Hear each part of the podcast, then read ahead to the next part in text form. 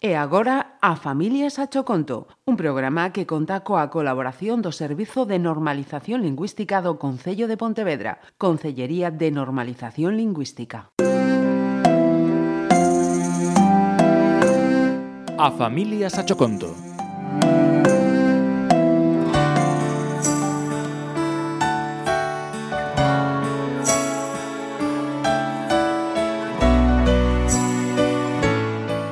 ocasións, cando vexo o sol, el mírame cun sorriso e poñome pálida. Nunca creo que ven os meus ollos. Cando el chega, eu teño que marchar obrigatoriamente. Pois aí é cando amouco e boto a chorar. Non o podo ver e tampouco comenzar con el. A xente anoxa que eu chore, pois acaban mollados. Pero non podo conter a tristura. Eu quero a sol, pero sempre pasa isto.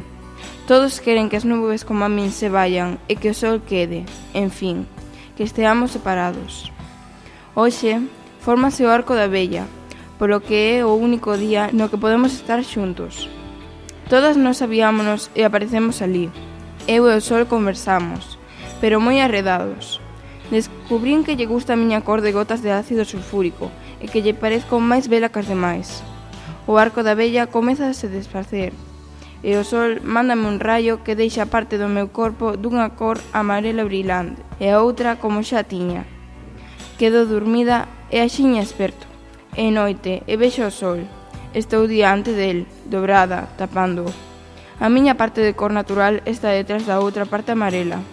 El está esperto. E eu por fin podía estar preto del sen medo a que non volvese. Falamos toda a noite, que para non ser a día grazas á miña luz e a súa. Pregúntolle que me está pasando e por que estamos xuntos.